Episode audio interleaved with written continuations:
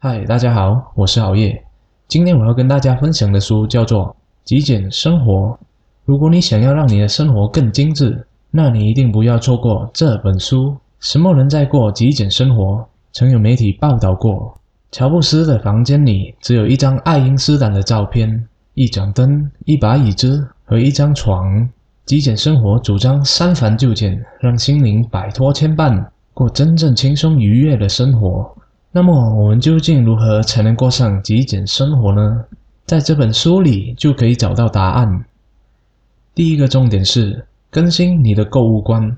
极简生活的购物观呢，是要减少无用之物的花销。想到要买的东西就记录下来，出门购物之前列好清单，去熟悉的商店一口气都买回来。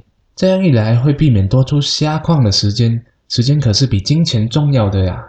更不会因为一时冲动买回来自己本不要的东西。那些不常用的东西不必购买，去租或者购买一次性用品代替。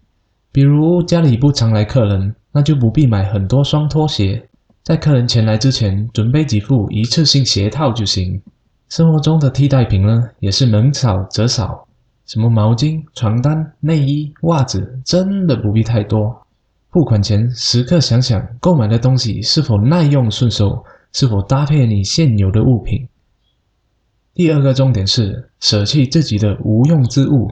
舍弃是一种勇气，也是一门技术。有些人呢不敢丢东西，因为害怕失去的痛苦。当你真的把多余的东西清理掉之后，心情反而会轻松很多。有些人不知道怎么舍弃，作者在书中给出了三条好用的原则。第一个原则是，不需要的东西要立刻扔掉。看看你有没有一年没有穿过的衣服，买来就堆灰的书，不知谁送的化妆品小样。如果不是现在需要的东西，就立刻扔掉吧。不要去想以后可能会用到，担忧未来不如享受当下，过好现在。第二个原则是立即执行，定期整理。决定一样东西的去留，并不需要花很多时间。把杂物堆在一旁，只会让情况越来越糟。养成随时清理的习惯，邮件在五分钟之内就整理分类，手机短信定时清空，桌面随手就弄干净。第三个原则是舍不得扔就转赠他人。如果觉得直接扔掉太可惜，拍个照片，然后转送给真正需要他们的人。比如把衣服捐赠给慈善组织，把书送给朋友，或者去跳蚤市场把不要的小摆设卖掉。依依不舍的这些东西，并不能愉悦身心，反而会带来无尽的压力。每当你看到这些东西，就更容易内心烦躁。久而久之，你就变成了一个容易烦躁的人。最后也是最重要的，就是极简你的身心。极简生活不仅仅是意味着更洁净的外部环境，也意味着更洁净的内心。为了保持身心极简，你可以尝试做下面的这些事情：定期释放感情，扫清烦恼。成年人需要留出时间来养护内心，赶走负能量，所以多去和朋友面对面的谈心吧。天气好的时候骑骑车，平时做些简单的运动。都可以舒缓压力，发泄出郁结于心的情绪。还有与人为善，关注优点，与他人相处的时候要多关注积极的一面。